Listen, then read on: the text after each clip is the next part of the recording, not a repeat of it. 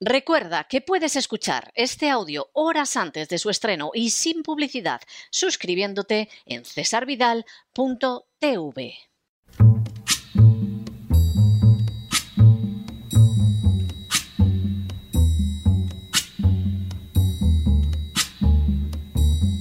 La voz con César Vidal, desde el exilio. When the night has come and the land is dark and the moon is the only light we'll see. No, I won't be afraid. Oh, I won't be afraid just as long as you stand, stand by me. Muy buenos días, muy buenas tardes, muy buenas noches y muy bienvenidos a esta nueva singladura de la voz. Soy César Vidal, hoy es el viernes 4 de diciembre de 2020 y me dirijo a los hispanoparlantes de ambos hemisferios, a los situados a uno y otro lado del Atlántico y como siempre lo hago desde el exilio. Corría el año 1942 y más concretamente el día 8 de noviembre, cuando el general americano Dwight Eisenhower fue designado para asumir el mando supremo de las tropas aliadas en el norte de África. La decisión fue muy discutida en su momento, pero Eisenhower supo desempeñar su tarea con eficacia y emprender de esa manera una carrera que incluyó el desembarco en Normandía en julio de 1944, la victoria sobre el Tercer Reich en el frente occidental al año siguiente y con posterioridad la presidencia de los Estados Unidos durante la Guerra Fría. Precisamente, refiriéndose a la capacidad para dirigir, el general Eisenhower dijo lo siguiente: The supreme quality for leadership is unquestionable integrity. Without it, no real success is possible, no matter whether it is on a section gun, a football field, in an army or in an office. Lo que podría traducirse como la cualidad suprema para dirigir es una incuestionable integridad. Sin ella no es posible ningún éxito real, no importa si hablamos de una banda, de un campo de fútbol, de un ejército o de un cargo público. Las palabras del general Eisenhower no podían ser más claras.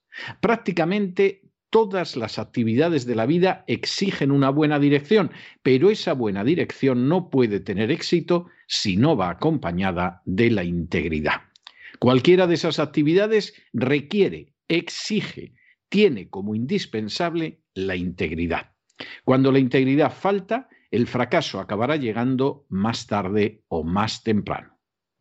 En las últimas horas hemos tenido nuevas noticias sobre la pésima senda sufrida por la prensa escrita en España. Sin ánimo de ser exhaustivos, los hechos son los siguientes. Primero, la prensa escrita en España ha entrado en una dinámica de colosal desplome. Segundo, en los últimos meses, la caída de la difusión de los diarios españoles ha sido de dos dígitos, a pesar de que los kioscos han permanecido abiertos durante el confinamiento del coronavirus.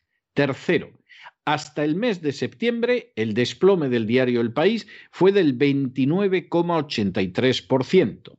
El ABC perdió el 19,51%, el Mundo el 38,64%, la Vanguardia el 19,72% y el periódico de Cataluña el 35,53%.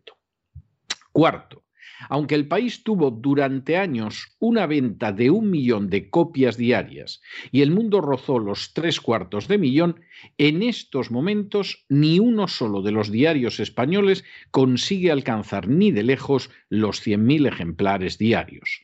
Quinto, Así, el mes de octubre, la vanguardia obtuvo 73.296, el país 72.471 el ABC 53.436, El Mundo 45.111 y el periódico 33.506. Sexto, La razón, por su parte, decidió abandonar la OJD previsiblemente para ocultar una caída que lo colocaría por debajo de los 30.000 ejemplares diarios vendidos. Séptimo, en enero, cuando la razón se encontraba todavía en la OJD, vendía 41.711 periódicos diarios frente a los 68.813 del mundo y los 64.282 de ABC. En otras palabras, se encontraba en mala situación en la competición por apoderarse del espacio de centro derecha de la prensa española. Octavo, esta situación resulta especialmente lamentable ya que en el año 2016 la razón estuvo a punto de igualar al ABC y al mundo. Noveno. También el diario El Mundo plantea problemas a la hora de calcular la entidad total de su enorme caída, ya que no han sido publicadas desde el mes de abril-agosto las revistas Motor y Viajes ni La Luna de Metrópoli y desde la segunda semana de abril a septiembre no se ha publicado la revista Yodona, por lo que los datos de difusión no han sido contemplados esos meses. Y décimo, la recaudación publicitaria también se ha desplomado en la prensa escrita española. Bajó el 51,28% en la edición impresa del país y el 17,49% en la digital. En el mundo bajó el 50% en la edición impresa y el 11,64% en la digital. En el ABC bajó el 20% en la edición impresa y el 2,27% en la digital.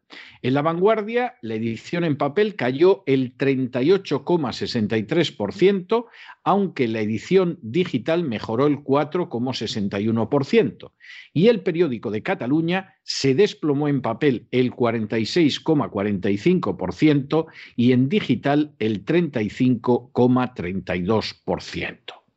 Por muchas vueltas que se quiera dar a los datos objetivos y fácticos, resulta innegable que la prensa escrita en España se encuentra en un proceso agudo de desplome, de caída y de hundimiento.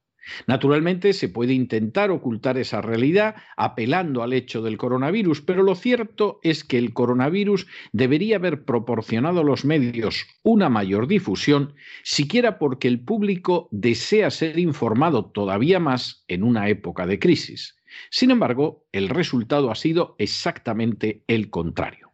Los medios españoles, y no quedan excluidos ni la radio ni la televisión, caminan hacia su hundimiento total por clara falta de credibilidad. La sensación creciente de los españoles es que los medios no solo les mienten de la manera más burda y descarada, sino que además les ocultan la realidad que verdaderamente les afecta. De manera creciente, lo que angustia, preocupa, interesa al gran público ha ido desapareciendo mientras los medios dedican cada vez más espacio a temas como el contenido erótico de las nalgas las formas del pene o la mejor manera de cocinar el maíz. Puede que esos temas tengan algún interés, pero obviamente no es lo que buscan ni desean encontrar la mayoría de los lectores en un diario. Para colmo, el servilismo repugnante de los medios ha ido resultando cada vez más claro. Las críticas a sindicatos o partidos quedan limitadas a los de enfrente, pero no suelen incluir jamás a los propios o simplemente a los que colocan publicidad. Las referencias a instancias de poder como la banca o las empresas energéticas no existen apenas, porque estas compañías pagan una publicidad que los diarios necesitan con verdadera ansiedad. Los temas internacionales no pocas veces son servidos por incompetentes rampantes como los corresponsales en Estados Unidos y, por supuesto, siempre se ocultan las referencias a la agenda globalista e incluso a la Agenda 2030, aunque ésta tenga como cabeza visible en España al comunista Pablo Iglesias. En cuanto a la realidad del sistema en España, al saqueo de las clases medias, a los privilegios descarados de las castas parasitarias, al carácter expoliatorio de las acciones de los esbirros de la agencia tributaria y un larguísimo etcétera, los medios por regla general guardan un silencio absoluto, sometidos de manera servil e interesada a esos auténticos focos de poder. El resultado final es el de una sobrecogedora falta de integridad. Se trata de una carencia de integridad que se manifiesta en el silencio de la verdad, en la difusión de espantosas mentiras, en la ocultación de los temas realmente interesantes, en la sumisión absoluta a los poderosos y en la aceptación de cualquier vileza, incluso matar a Centeno o a cualquiera que diga la verdad, si así se puede mantener un cierto equilibrio en la triste cuenta de resultados. Al fin y a la postre, la prensa española está solo recogiendo el resultado de su falta pavorosa de integridad, una falta pavorosa de integridad que ha durado décadas, pero que ha quedado de manifiesto de la forma más escandalosa durante los últimos años. Nos sorprende que sin esa mínima integridad, como señaló acertadamente el general Eisenhower, el resultado sea el fracaso, un fracaso colosal y quizá irreversible pero más que justificado y fácilmente explicable.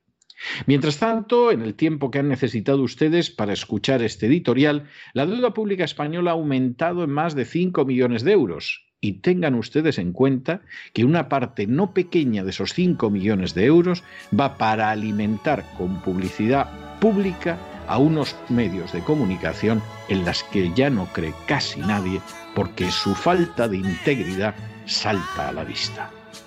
Muy buenos días, muy buenas tardes, muy buenas noches. Les ha hablado César Vidal desde Texil. Que Dios los bendiga.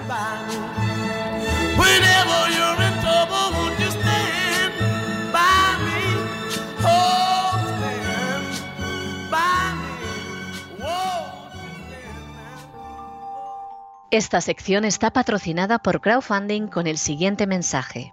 Nuestro Señor Jesucristo, el único Dios verdadero, es misericordioso y nuestro Salvador.